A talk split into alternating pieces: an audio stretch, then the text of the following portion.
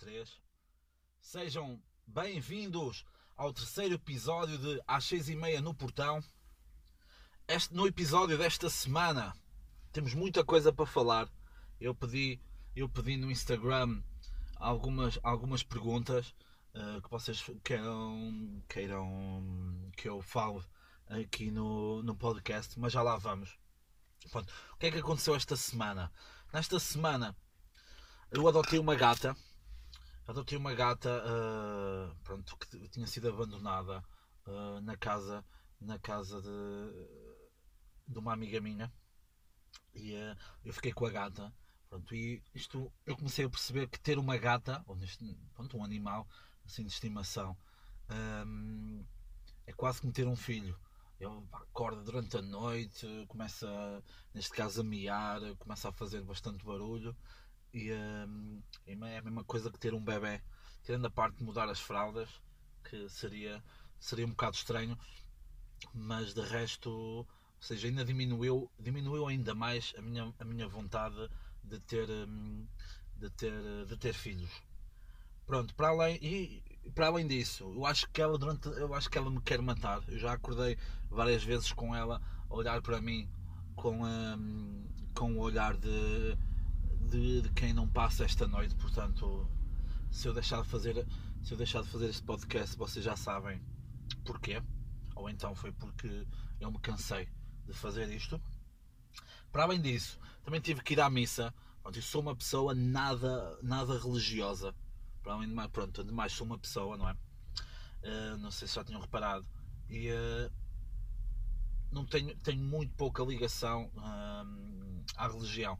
Isso primeiro porque, pronto, eu quando era pequeno, quando era pequeno, quando era pequeno, fui a, fui à catequese, fiz a primeira comunhão, a comunhão solene, fiz também o crisma, que a minha mãe, a minha mãe obrigou-me. E até fui acólido, até fui acólido. Pronto, e fiquei um bocado chateado com a religião porque eu andei todos esses anos na, na catequese, comunhão solene, isso tudo, e, hum, e o padre, o padre nunca me tentou, nunca me tentou violar, pronto, e eu acho que foi, é foi um, um pouco por causa disso que eu fiquei durante muito tempo um jovem, um jovem com problemas de autoestima, porque nem um padre me quis, nem um padre me quis comer, portanto foi algo que me marcou muito. Pronto, mas eu tive que ir, tive que ir à missa porque eu faço parte de uma associação e nós tínhamos que fazer essa missa. E, hum, pronto, eu saí de lá, basicamente saí de lá, saí de lá um padre, a saber as músicas todas, as letras, meu, aquilo parecia um concerto. Tive que ir ler durante a missa, lá uma epístola. E eh, pronto, eu saí de lá praticamente um padre. Até, até saí com os meus lábios um, a saberem um pouquinho a criança. Portanto, foi, foi uma experiência muito. uma experiência muito engraçada algo que tem tudo a ver com o que eu estou a dizer. Uma coisa que eu odeio mesmo. Uma coisa que tem tudo a ver com o que eu estava a falar. Uma coisa que eu odeio são aquelas pessoas que colocam o curso que tiraram em inglês no Instagram. Por exemplo, um estudante de direito coloca Law Student. Ou alguém que esteja tipo num mestrado em educação, Master in Education. Ou Nutritionist, uma nutricionista. E pá, é, a falta de é estúpido, não é? Uma pessoa. Pronto, será, que, será que eles pensam que vão ser contratados por, uma, por um estrangeiro através do Instagram quando, quando és law student e tens, e tens, e tens só fotos, de, e tens só fotos de, de decotes e do rabo? A única coisa, a única é que possam ter o direito de possessão à sua pessoa. Mas como eu não sou da área, não estou muito por dentro de, das leis é, é mais complicado. Pronto. Um, o que é que aconteceu na minha semana para além disso? Olha, ainda hoje vou-vos contar uma coisa engraçada. Hoje o meu dia começou, começou muito forte. Um, começou. Eu saí do trabalho agora para ir almoçar e, só, olha, vejam só isto. Duas senhoras, uma jovem, uma jovem e uma senhora já idosa. Um, eu vinha a sair do trabalho e da Figueira da Foz, ambas da Figueira da Foz, estavam com o carro suspenso num muro, assim, num pequeno muro de, de um metro. Uma das rodas estava suspensa e pediu uma, pediram uma ajuda. Pronto, e uh, azar dos azares. Foi assim um dia super azarento para elas. Primeiro estava a chover. Segundo, acontece isso com o carro. Terceiro, pediram-me ajuda a mim que não tenho força nenhuma. Quarto, a senhora mais idosa estava de cadeira de rodas e não tinha uma perna. Portanto, imaginem, pronto, todo o ciclo, a vida, não é? Isto tudo acabou por dar a volta. As mulheres tiveram tanto azar que tiveram tanta sorte. Ou seja, e, hum, foi, foi um episódio curioso. Um episódio curioso em que eu em que eu tentei ajudar, mas como lhes disse, não tenho força nenhuma. E uh, foi complicado, foi complicado esta situação. Abandonei-as lá, abandonei-as lá porque tive que ir almoçar e, e há coisas há coisas mais importantes na vida do que, do que fazer bem ao próximo, não é? Pronto, isto é a minha parte de padre que ficou, que ficou da missa a que eu fui. Pronto. Agora podemos responder algumas perguntas que me fizeram no Instagram às seis e meia no portão. Podem passar por lá, eh, podem seguir, podem fazer gostos e assim. Antes de mais, se vocês estiverem a ouvir muito barulho, que estou aqui estacionado no meu estúdio móvel um, junto a uma estrada, portanto, e os carros estão a passar e agora acabou de passar uma senhora chinesa que leva um saco de de rúcula ou outra coisa manhosa na mão. Pronto, aqui comunidade chinesa muito forte aqui. Já ia dizer a minha terra, não posso dizer. Um, a primeira pergunta é do Luís. O Luís perguntou porque é que és tão sexy a falar? sou muito sexy a falar porque eu durante, durante muito tempo, pronto, liga-se um pouco àquilo que eu falei há pouco, uh, para tentar que o padre me seduzisse, tentava fazer a voz mais colocada, mais, mais, mais assertiva, de forma a que ele me pudesse ver como, como um adulto, mas depois percebi que devia ter feito era totalmente o contrário, fazer uma voz mais fininha, pronto, essa tudo isso, a minha voz sexy, assim, tem a ver com, com isso que eu veio dizer e tem a ver porque eu andei muito tempo num rancho folclórico. Pronto, e isso é uma das coisas que nos ensinam é, é esta voz tipo Oceano Pacífico da RFM, ok?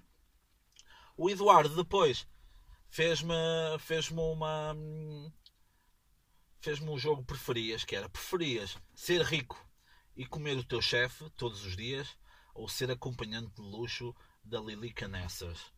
Pronto, eu prefiro mil vezes ser acompanhante, acompanhante de luxo acompanhante de luxo da Lili Canessas, porque opa, podia ir aos Globos de Ouro, toda a gente sabe que é a cerimónia mais importante do mundo.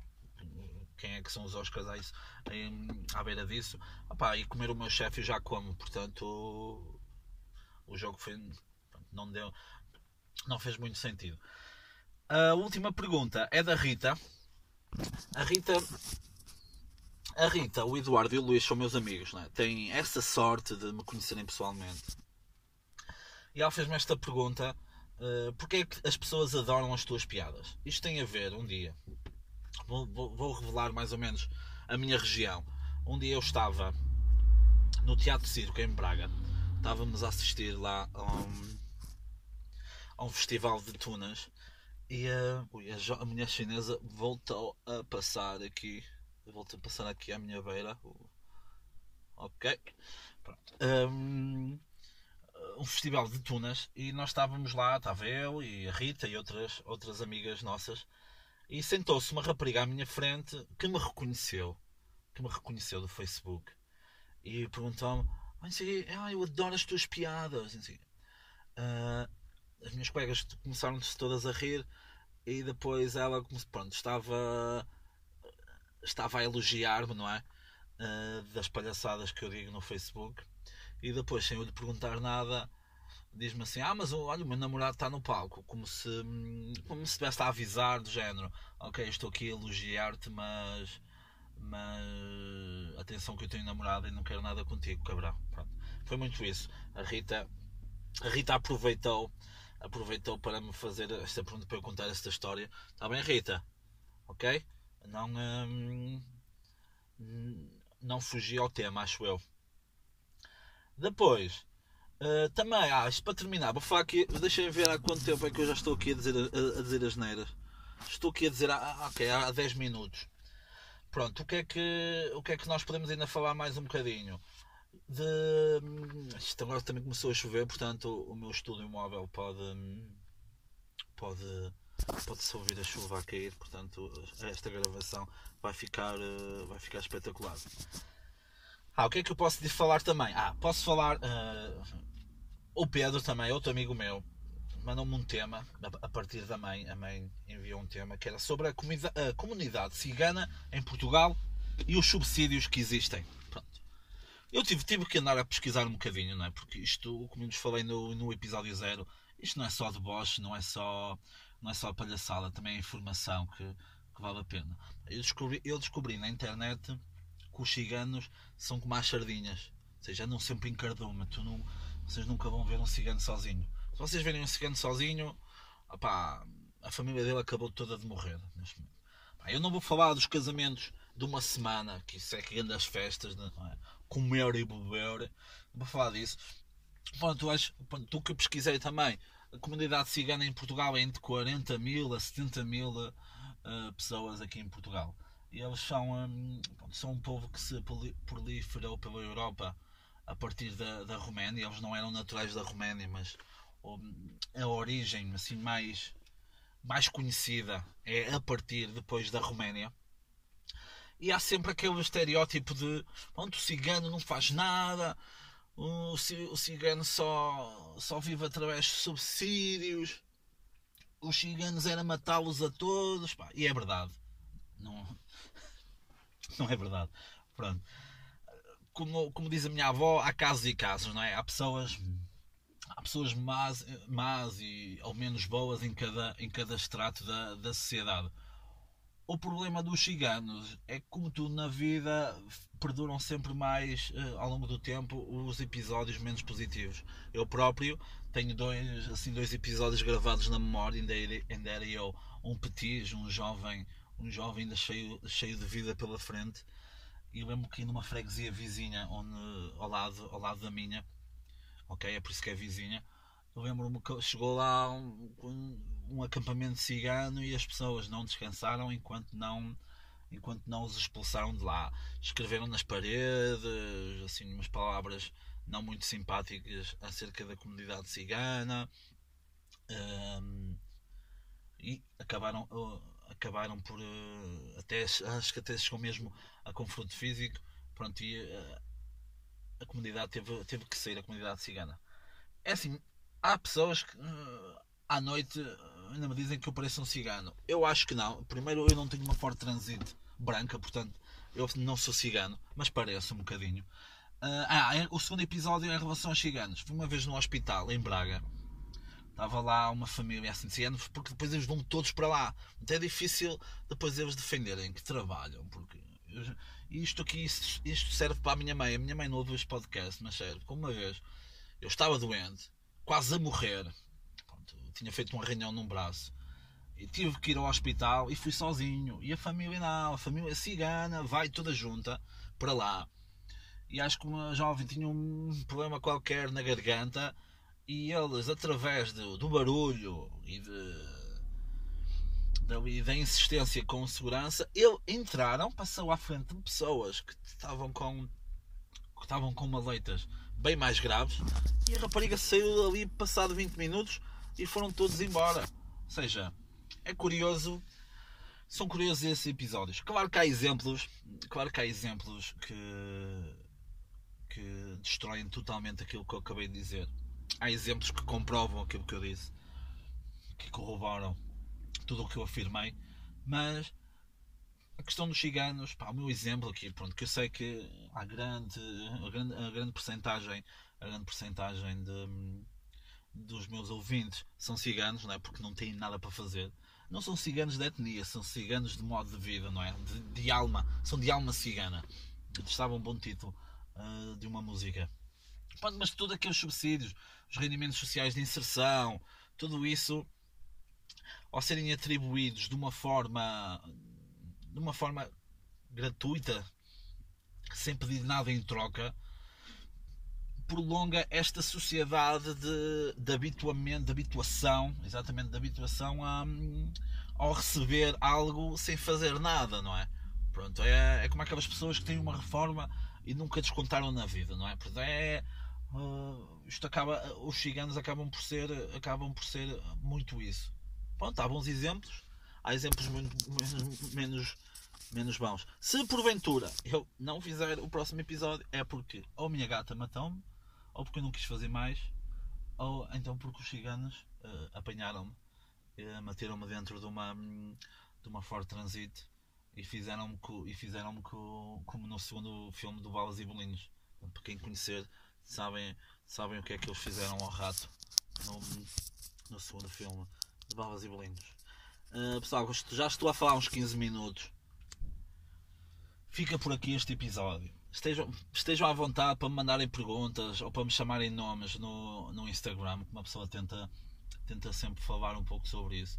Instagram às 6 e meia no portão podem passar pelo iTunes e fazerem aquelas cenas, darem estrelinhas e uh, essas cenas. Eu não posso fazer porque, porque apesar de ter iTunes, não tenho um iPhone. Portanto, se me quiserem dar um iPhone, uh, aceito. Uh, podem ir passar pelo vosso agregador de podcast e, um, e ouvirem-me lá. Podem passar por SoundCloud. Ah, façam perguntas, temas, temas para os próximos episódios. eu, eu tentarei sempre falar disto de uma forma séria honesta, coerente e imparcial. Sou tipo o Capitão Moura da, da Liga dos Últimos. Espero que tenham gostado. Até para a semana.